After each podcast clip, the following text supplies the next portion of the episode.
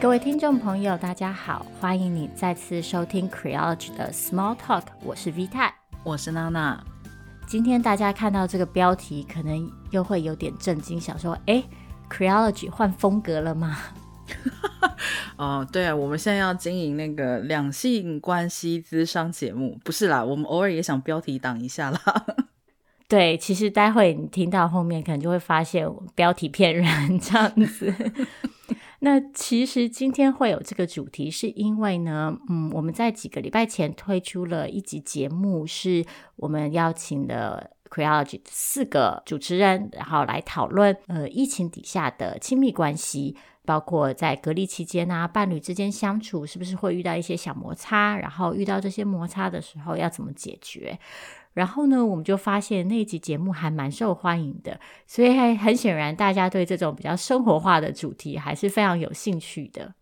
嗯，那因为其实呃，女性主义如何谈恋爱，这个是 很多人经常会问，甚至于我们女性主义的小伙伴之间也经常会拿出来开玩笑的事情。所以，呃，趁这一次的机会。加上最近看到了一些关于家务分工的讨论哦，就觉得可以把这个作为一期主题来讨论一下。嗯，之前我们在周年的时候呢，送出了凯特曼恩的新书《厌女的资格》，我之前也稍微在节目里简短的介绍过这本书。基本上呢，曼恩在这本书里呢指出，父权社会呢会给予男性一种资格的感受，让他们觉得他们可以理所当然的获得来自女性的身体、情感跟性劳动。那其中呢，他就花了一章讨论这如何影响家庭里的家务跟育儿工作的分工，也就是。即使在性别已经相对平等的社会里，就算是女性在公领域的参与已经提升许多，然后女性也投入劳动市场，她们也对家庭的经济有所贡献。调查就会发现，女人在家里还是经常需要负担大多数的家务工作。嗯，前几天呢，刚好就有台湾媒体呢刊登了这一章的节录内容。然后，但是出乎我意料的就是，底下的留言非常的，嗯，可以说是腥风血雨啊。怎么样腥风血雨法？底下有非常非常多抗议的留言。之所以我会很惊讶的原因，是因为我自己看那一章的时候。简直就是点头如捣蒜呐、啊！就是我觉得我完全完全被凯特曼恩同理到了。我那一张看到最后的时候都快流泪了，就觉得啊，对，这就是我人生的写照。嗯，也没有那么夸张，但是事实上，我确实是在那张的内容里面看到了非常多自己生活的一些嗯情境，然后还有我自己遇到的一些挣扎。那所以，就虽然曼恩的讨论对象是美国社会，我其实可以想象，他所描述的情况，对于许多台湾女性来说，也是可以感同身受的。那、嗯、但是底下的留言呢，当然是有一些女性表示说啊，对，这真是说出了我心目中的困境跟我心里的疑惑。但更多的留言来自于男性。然后这些男性呢，是非常的受到冒犯的，他们都很气愤的指出事情才不是这样。然后他们可能会举出一些例子说，不，台湾男人都会做家事，或是啊，这个描述的情况是美国才不适用于台湾，或是这是上一辈的状况，如今的年轻男性才不会这样。然后甚至有些人会说。如果你的伴侣不做家事，那是你自己女人宠出来的结果，或者是你自己一开始就选错了人。那如果你不满意，你就离婚吧。那这就来到一个很有趣的问题，就是，嗯，所以家务分工不平等，如今已经是一个假议题了吗？至少就是台湾家庭真的没有这个问题吗？如果家庭里的家务分工确实还是不平等。这是女人自己的责任吗？就是 只是我们就是眼睛不小心瞎了，选错了伴侣吗？嗯，听到这里，我已经忍不住要先吐槽，就是呃，家务分工不平等是不是假议题？就看你问谁啊。很明显，你如果问该篇书斋底下留言的男性朋友，他就会跟你说：“这就假议题啊，我明明都有做家事。”但如果你问留言表示同意的女性朋友，他们就会说：“这哪是假议题啊？这非常真实。”其实我觉得这是一个蛮有趣的现象。前一段时间看到一篇新闻报道，也是在讲类似的事情。当时是在讨论男女同工不同酬这件事情。即使这个议题已经有多年的讨论，但是这篇新闻报道当时就是指出，五分之一的男性其实认为根本没有。同工不同酬这件事情，他们就打从心里面 认为这个议题不存在。一方面，我觉得可能是属于个人经验受到局限的状态；但二方面，我也觉得可能真的就是有一些人，你就算是把这个事实放在他面前，他也会坚持，嗯，不是真的。对，其实，在同工不同酬这个议题里面，我们也会看到很多类似的反应。譬如说，我就常常看到有些人会主张，女性的薪资确实比较低，但这是因为女性自己选择了薪资比较低的产业，或者是女性就是比较擅长这一类的产业，然后就是把同工不同酬这个问题归咎到女性个人自己的选择跟自己的意愿上面。或者是他们可能会归咎于啊，这是因为女性在职场上比较没有野心，女性会把家庭放在职涯发展的前面，所以才会导致女性的升迁比较慢。但是这种个人选择论其实都彻底的忽略了结构因素，而事实上，很多女性不是自愿的把家庭放在职涯前面，而是。我们不得不这么选择，因为当我们不这么选择的时候，我们就会可能受到来自整个社会的攻击跟批评，觉得我们不是一个好女人，不是一个好妈妈，不是一个好妻子。嗯，而且这个有非常直接的，我觉得大家可以去发掘到的，可以说是相悖论的情况吧。当一方面，被指说哦，女性可能不擅长某一些工作的时候，可是当女性今天真的进入，比如说她成为科学家、成为工程师这种被认为传统上是男性主导的产业或是工作的时候，其实他们还是面临同工不同酬的问题。就是当他们真的进去了，又会听到不一样的质疑的声音。就还是会去质疑他们说，哦，可能你的能力就还是比不上你的男性同才。可是，比如说像大家也都听过的，在 NASA 当年的很多任务里面，其实是某一些非裔女性数学家主导，然后完成的任务。但当时他们拿的薪酬 也是比较少啊。就是这样子的例子，其实是嗯非常常见的。可是很多时候，好像我们都选择不去看这些例子，而是就是认定说，呃，某一些工作就是比较适合女性，那这些工作就是刚好是比较低薪的工作。但当我们在讲同工不同酬的时候，我们并不是在讲跨产业的问题，我们更多的时候都是在讨论，即使今天大家拿的是一样的所谓的职称，可是还是出现了同工不同酬的情况。而且，就算是跨产业之间的差异，这其实很多时候也是可以利用性别规范做解释的。也就是，当某些特定的工作项目跟内涵被视为就是是比较阴性的。然后是女性应该要懂得的女性的天职跟女性专属的任务的时候，这些工作经常就会被视为比较没有价值。那这个没有价值，也就反映在女性在从事这些工作的时候所能够获得的劳动报酬。像譬如说照护类的工作，嗯、就经常是这样子的状况。同样的问题呢，其实也就反映在家务分工的分配上面，因为家务分工也经常是被视为没有价值的工作，而且是女性的天职。我们以台湾的统计来看的话，其实，嗯，女性投入家务的时间是达到男性的三倍哦。我觉得为什么会有这么大的？认知差距，可能搞不好从最根本上面来讲，到底哪些事情被认为是家务，就有非常大的就是意见上面的不同。刚刚节目开录之前，我就在跟 V 太开玩笑，嗯、我说，比如说可能呃男生会觉得有啊，我都有跟啊、呃、我太太一起去买菜，这不就是有分担买菜的家务吗？对，但是你可能不知道，菜买回家之后还有很多后续的工作，比如说它要分类，该冰的要冰，该冻的要冻，而要冻的东西可能又要分小包，有一些东西要先预煮过一次才能冻起来，干货要放在架子上，然后可能饮料要放在地下室。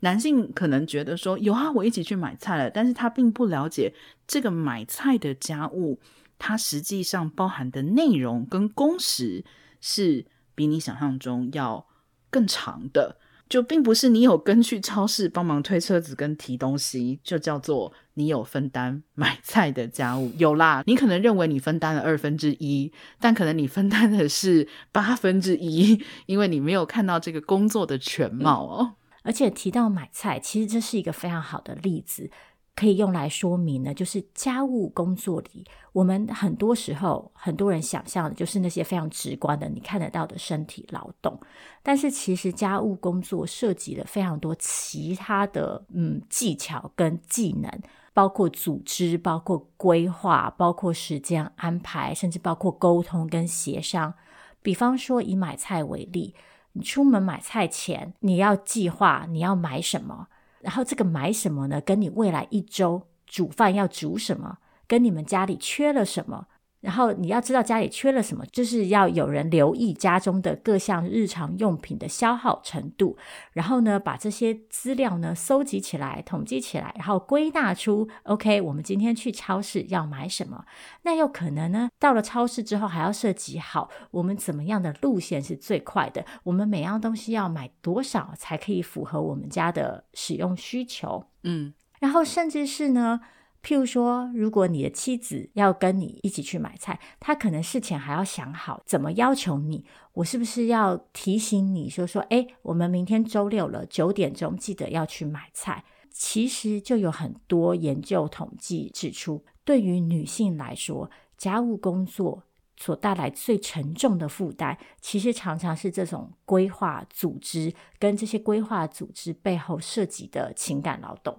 对，可能会有人听到这里就会觉得说，啊，有必要这么紧张吗？要想这么多吗？就是去买个菜嘛，反正没买齐的，我们明天再去就好了。可是这个就是 V 太刚刚所提到的隐形的。多数女性在从事的家务劳动，因为很多女性她甚至于已经考虑到，那明天小孩要去郊游啊，我没有时间再去一趟超市，或者是说今天已经规划好晚上是做某一样菜，如果我们去之前没有想到要买某一样东西，回家其实可能变成连晚餐都做不了的情况。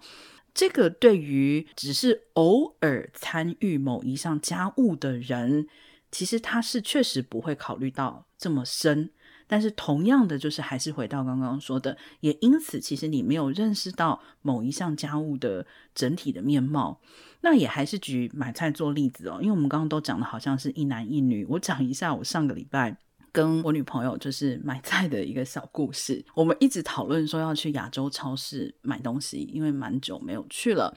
然后呢，前一天晚上的时候。就我们写了一张购物清单，然后他就说：“哦，那没关系，这样你明天去上班的时候，我可以去超市，就是买这些东西。”我就说好。结果我回家以后呢，发现他当天没有去超市，他叫了一个那种就是呃送货服务的，帮他去了一趟超市买东西回来。但当时我就呈现极度不能理解的状态，我就说：“哈，所以你叫了一个送货的服务，你钱也花了。”但是为什么这张购物清单上面的东西你没有全部都买齐呢？当时他其实解释不出来，他就说：“哦，没有，我就是想说，就是很快的处理一下。”然后我当时还在想说，那就已经叫了送货服务了，你很快的处理一下也是可以把整张购物清单买齐。然后这件事情一直到几天之后，我们又想要叫这个送货服务的时候，我才看到那个购物的界面，然后我才发现说：“哦，因为这是一个。”英文界面的东西，但我们要从亚洲超市买的很多东西，其实我们根本第一个不知道英文叫什么，然后第二个就是你可能很难用关键字查找，然后它的系统做得很不好，所以不是像我想象的那么简单。我要买辣椒酱，我就打入就是辣椒酱，然后我就可以找到我要的东西。包含就是因为是一个英文的界面，它很多商品没有。比如说我们想要买李锦记的辣椒酱，然后但是因为打辣椒酱之后，它可能李锦记不会跳出来，或是就没有你要的品牌，你还要再花时间去思考。那在它现有的品牌里面，你要选什么？那那个时候我才理解到，OK，所以虽然叫了送货服务，但其实这是一个很大的工程。在那个当下，当然那天我们并没有因为这个事情起冲突，但是我就忽然去发现到说，我们每一个人对于家务的想象可能都是有限的。但事实上，你在处理家务的过程之中，很有可能每一次都是在 troubleshooting。在日常普通的状况，没有疫情的状况之下，你可能就是为了不要去做这些 troubleshooting，所以你要又要去做很多的预先准备。所以不管怎么说，这些事情其实都不是像你想的那么简单。就是我开车去超市把东西买了，结账出来回家，不是只有这样子。所以我一方面可以理解为什么有些男性在留言的时候感到很挫折，因为他可能真的觉得他做了。而且我觉得应该要肯定他们做了，嗯、但是这个现在问题的困难点就是在于他们没有意识到他做的分量，其实他可能认为他做了百分之五十，他可能觉得已经很公平了，但是事实上。如果去把所有的这个家务、所有的这些事情都考虑在里面，他可能做的是百分之五。那要怎么样让他们认识到，只有做这百分之五？我觉得就是现在最难的事情。没错，这让我忍不住也想要分享一个我自己生活中的小故事，刚好可以说明这个认知跟实际之间的 差距。我们家有一台全自动咖啡机，因为我跟我的伴侣都是咖啡控，所以我们其实就是每天都会喝咖啡，而且是喝一杯以上。那全自动咖啡机当然很方便，唯一需要处理的就是你定期要清理咖啡的残渣。通常呢，我们家的过去的习惯就是，我们周六上午喝咖啡的时候呢，我的伴侣他就会负责清一次，就是把那个残渣倒掉这样子。但是大家知道嘛，因为疫情的关系，他就现在都在家里工作，然后所以他在家里喝咖啡的次数也变多。然后大概是在几个礼拜前吧，他有一天呢，就比平常早喝咖啡，所以他就自己去泡了咖啡。然后他在一边泡咖啡的时候，他就一边问我说：“我们这个礼拜喝咖啡喝的有比较多吗？”我就说：“没有啊，为什么会这么问？”他就说：“嗯，因为那个装咖啡渣的容器居然已经满了，嗯、我居然也已经要倒掉一次。我平常都是一个礼拜，就是礼拜六倒一次就好了。”我一时之间还没有理解他说什么。后来呢，大概花了五秒钟之后呢，我就抬头看他，我说：“所以你？”一直以来，这么多年来，你都以为那个咖啡机真的一个礼拜就只要清一次吗？然后他就看着我说：“难道不是吗？” 然后我就跟他说：“不，其实那个咖啡机一个礼拜大概要清三次，你周末倒一次，我周间平常都还要倒大概一到两次的。”然后他才恍然大悟，这样子。我当下其实是觉得非常的好笑的，这就说明家务工作是一个多么不被察觉，然后有时候是隐形的状态。我们怎么认知家务，怎么样分配家务，真的是一个很复杂的过程。因为像我的伴侣，他不是不愿意从事家务，可是在他的嗯认知里，他可能就只会想到他。自己负担的那个部分，然后他并没有办法去延伸到整体的这个状况，嗯，那但是他也不是故意的。我自己的感受是，他确实因为他的性别身份跟他的成长环境，他被赋予了一种余裕，是他可以不去想这些事情。因为状况是，如果他没有想到这件事情。我也会因为社会给我的性别规范，让我觉得这些工作是我的本分，而预先处理掉。甚至很多时候，我会试图在他还没有察觉之前，就把这些事情处理掉。然后这样也导致，就是他其实根本就没有办法意识到，也没有机会意识到某些特定家务的存在。嗯。所以这种时候就真的就是忍不住要吐槽一下 V 太。你在上一次讲我们讨论那个疫情下亲密关系的时候，你自己也有说过，其实你觉得你在家里的家务分工是非常不 女性主义的。对，所以我看曼恩的书的时候，之所以看到家务分工那一章会非常的有感触，就是因为这样子，因为他有提到家务工作涉及的情感劳动这件事情，对于一个女性来说，嗯、很多人会说：“诶，你既然不想要自己做这么多家务，那你就开口要求你的伴侣就好啦。”但是事实上，这个要求本身其实是很大的情感负担。嗯，因为女性常常被期待要顾及周遭的人的感受，所以你就会必须在开口之前要谨慎的考量，你什么时候开口，你要用什么样的方式开口，然后当你开口一次，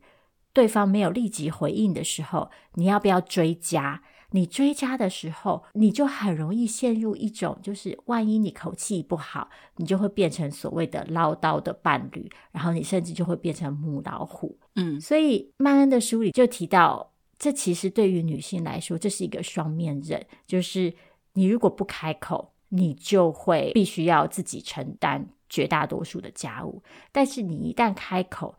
你却有可能面临一种风险，是当你开口求助的姿态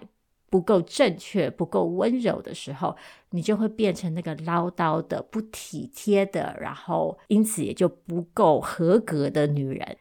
所以对我自己来说，嗯、那个情感劳动其实常常是阻碍我的一个很大的因素。我常常会在脑袋里想说：啊，要开口求助，我必须要这样、这样、这样、这样。那算了吧，我自己来。我自己的理性上也知道，这其实是一个非常不好的态度，因为当我这样子选择的时候，我的伴侣就永远都没有机会去理解到家务工作的困难。但是在繁重的性别规范跟一些某些已经被内化的性别角色的影响之下，我必须承认，就是很多时候对我来说，要去突破那个限制还是非常的困难的。就算尽管是我常常会很有意识的提醒我自己说，开口要求是你的权利，我还是在很多时候会觉得，哎呀，但是是不是这样听起来很唠叨呢？我如果一件事情要问三次，是不是很烦人呢？尽管我们都说女性主义者啊，你应该要从自己的生活里就开始实践，但是事实上我也知道这件事情确实有很多难处。那另外一方面，这其实也解释了为什么男性遇到这种质疑的时候，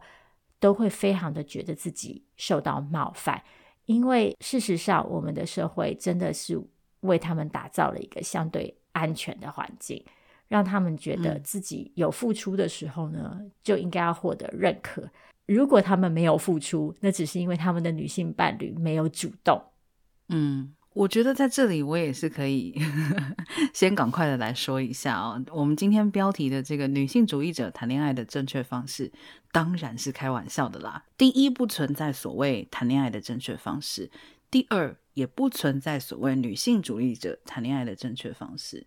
其实说实在话哦，女性主义者这几个字，我觉得这几年，嗯，很难被人平心静气的讨论。一方面，当然就是像刚刚 V 太讲到的，即使你对你自己的认同是女性主义者，但是在关系里面，怎么样去落实你对女性主义者，或者说对女性主义的认同？这个实践的过程，其实每一个人本来就都会有差异，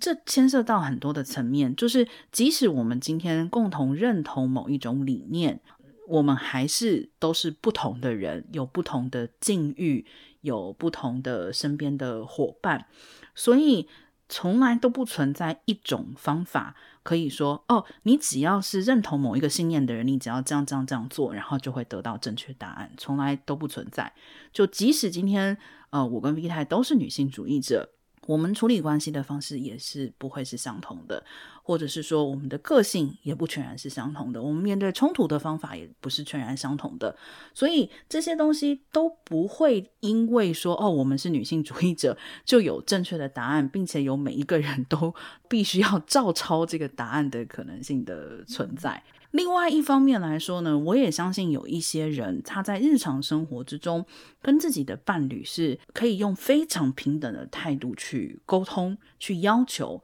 去协商。但这些人他们就真的认为自己是女性主义者吗？我想大家都听过嘛，就是呃，我不是女性主义者，我只是要求公平而已。我对这句话当然有一些意见，但我不否认，我觉得可能存在这样的情况，就是有没有女性可能在完全没有接触女性主义的前提之下，她只是要求公平，而反而在被说啊，你这样子要求就是很女性主义的时候感到疑惑。我相信一定也有，所以。嗯，一方面来说，我觉得 V 太刚刚讲的这个小故事，就是反映出来了，其实并不存在我的信念如何，我在生活之中或在关系之中就一定有办法去实践。二方面是，其实我刚刚所提到的，我跟我女朋友买菜的这个小故事吧，嗯，我觉得其实反映的一个非常重要的事情是。倒不是我作为女性主义者，而是说，我觉得我当下没有很抓狂的说，你为什么没有把所有东西都买齐，而是比较采取疑问的态度，并且在后来发现说，哦，那是因为这个任务其实涉及很多其他的层面，确实有它其他的困难要处理。我会觉得是因为。嗯，女性主义其实让我了解到，不要那么理所当然。就我没有那种资格感。我其实，在那个当下，我并不是抱持着一种资格感，觉得因为我去上班了，所以把菜买好，难道不是你的责任吗？我不会立刻跳到一个位置上面去说，你为什么连买个菜都买不好？你为什么我给了你一张单子，你对着买都买不起？因为我没有那个资格感，所以其实。如果一定要说女性主义在家务分工或是在谈恋爱上面有什么可以借用的地方，我觉得其实就是那个不要这么理所当然。不管你是跟男性的伴侣、女性的伴侣、同性的伴侣、异性的伴侣，其实都是一样的。其实我觉得最重要的就是从女性主义去了解到，没有理所当然的事情，没有谁理所当然在这段关系里付出，没有谁理所当然要去做这样子的一件事情。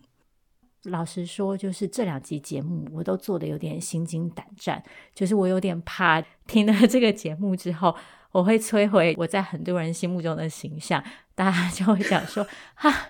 原来。V 太自称是女性主义者，结果都是骗人的。那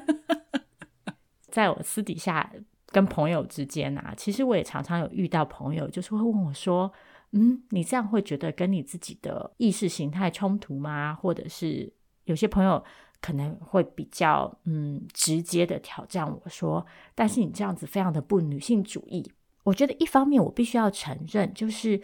我在我自己的生活里，确实偶尔会感受到，嗯，理念跟实际实践之间的落差。那我自己也一直到现在都还在学习，就是要怎么样把我自己相信的一些事情转化成日常生活中的改变。在这个学习的过程当中，嗯，我觉得对我来说最重要的认知是结构的影响。所谓结构的影响，是指我们看待一件事情所采用的框架跟标准，很多时候不只是个人的选择，那或者是说，这个个人的选择所涉及的，并不是只有你个人的知识跟意愿而已，而是可能涉及你的成长背景、你的嗯社会环境，然后还有整个社会。长期以来所试图传播跟巩固的一种文化跟一种思考方式，嗯、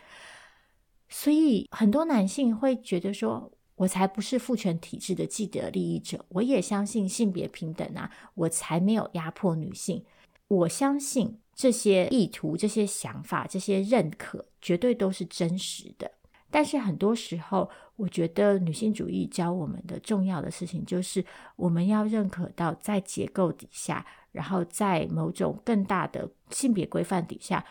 男性跟女性各自被赋予了什么样的地位跟角色，然后以及跟这些角色相对的权利和义务。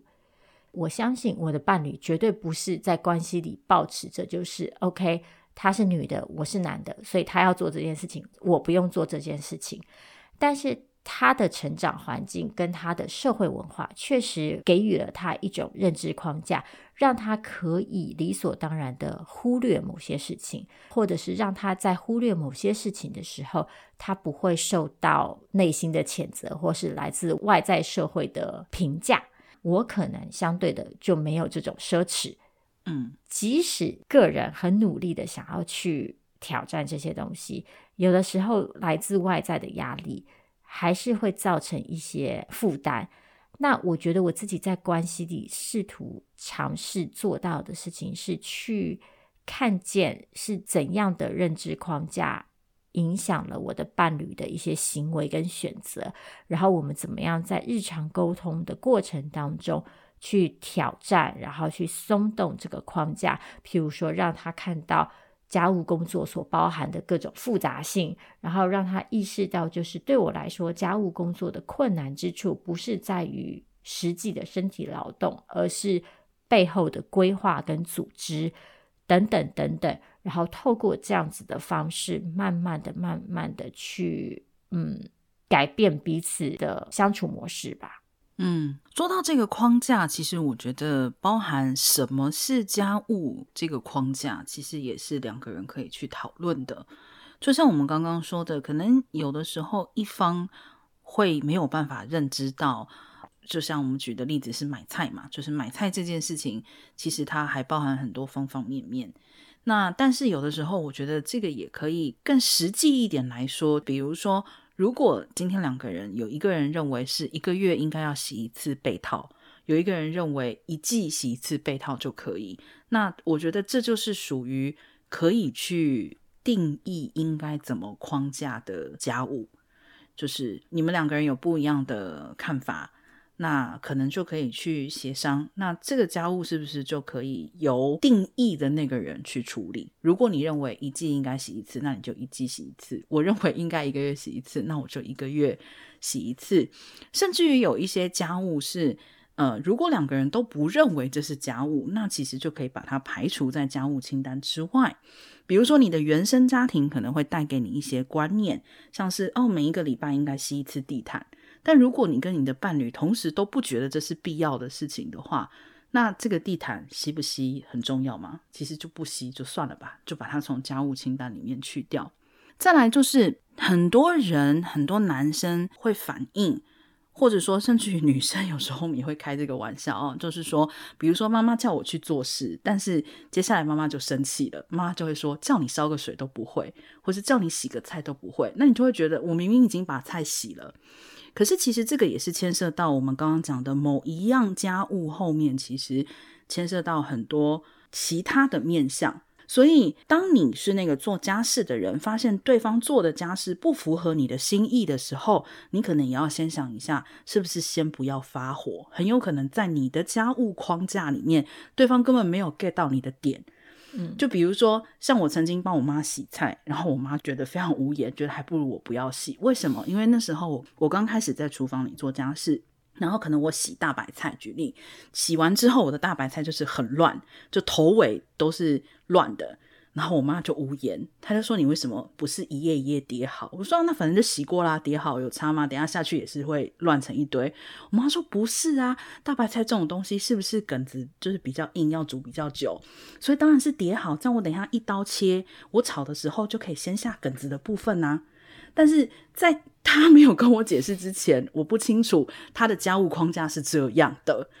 所以我觉得 了解彼此的框架其实呃是很重要的事情，而且不只是家务啦，其实在亲密关系里面也是一样。关于所谓的女性主义者打刮胡谈恋爱这件事情，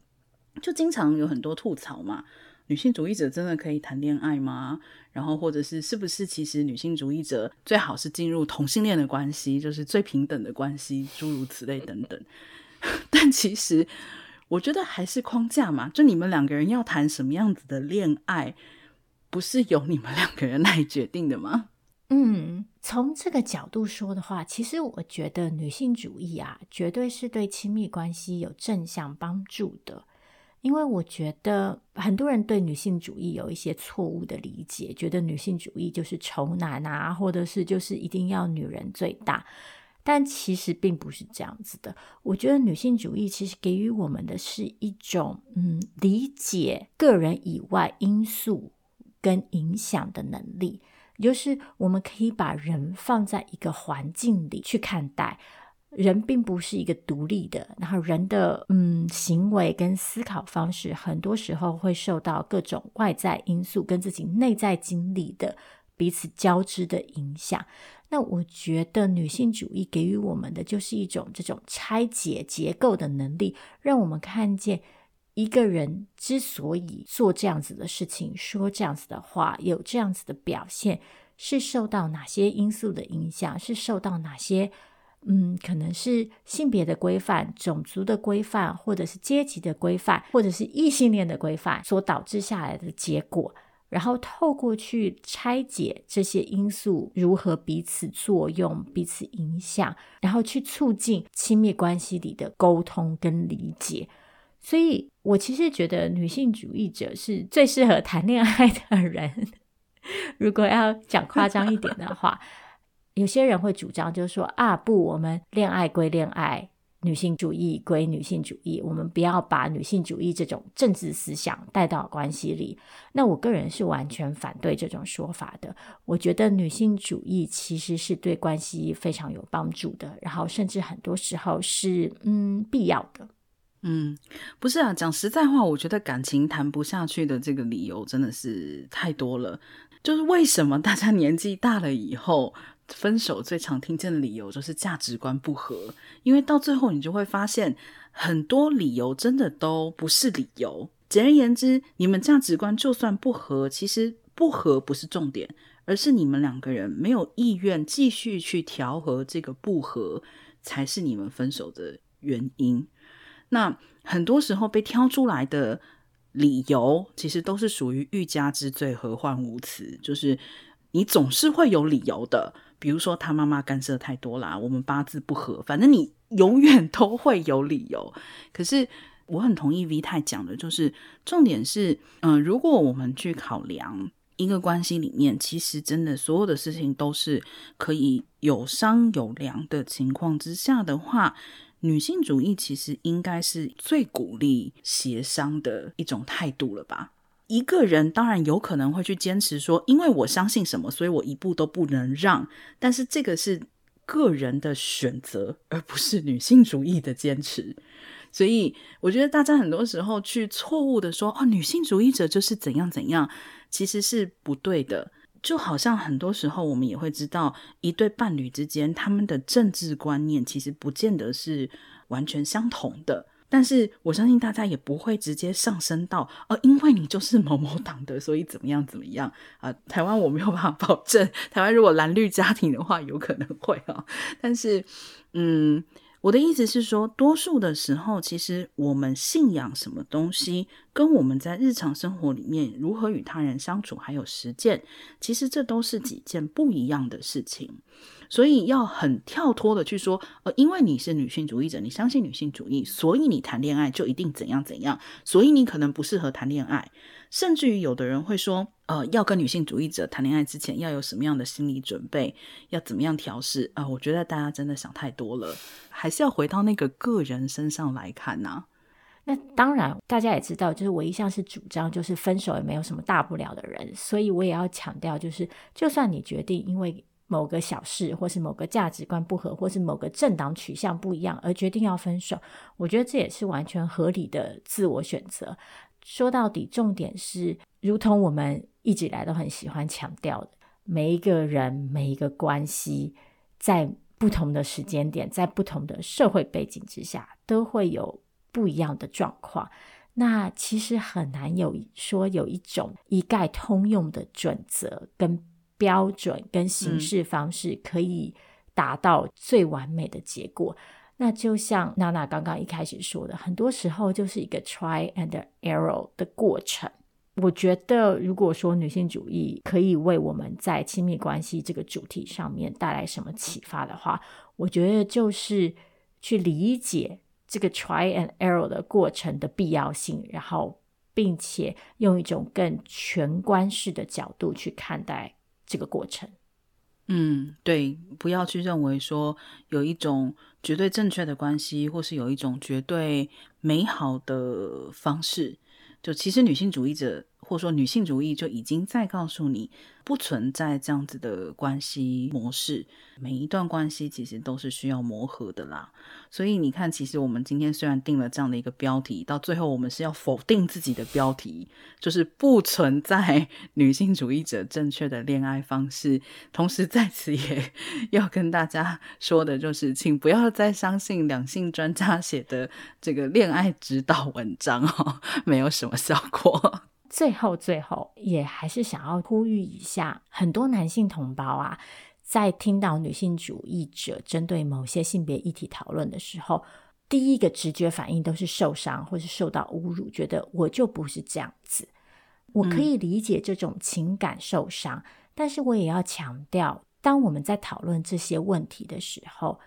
你跟我能不能在我们的日常生活中找出反例，证明男人才不是这样？其实不是重点，因为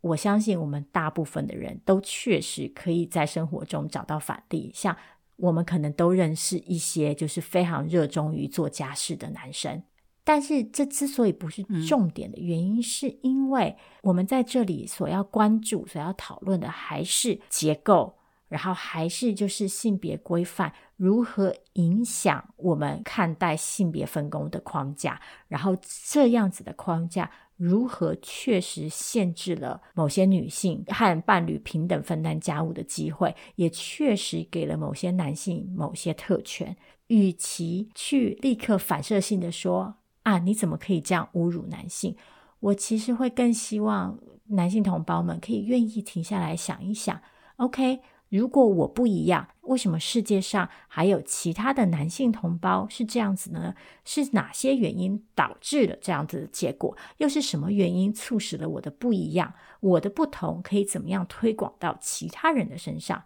这是我衷心希望可以看到的。嗯。同时，我也想说的是，其实趁现在疫情期间，大家被关在家的这个情况之下，不管你是什么样的伴侣关系，异性伴侣、同性伴侣，呃，如果你们在家务分工、在感情相处上面曾经有过一些摩擦的话，其实这个你们共同在家的时间是一个非常好的观察时间。呃，如果你认为你做了很多的家务，那么不妨趁这个机会观察一下你们两个人在。长时间共同相处的时候，对方都做了哪些家务？那为什么对方会有觉得你没有做家务的抱怨？或者是在亲密关系里面也是一样，如果你觉得你已经很多的陪伴对方了，那为什么对方会感觉到你没有陪伴他？即使双方二十四小时在同一个屋檐底下。疫情确实很让人受挫，包含疫情以来，其实女性被迫放弃工作，回家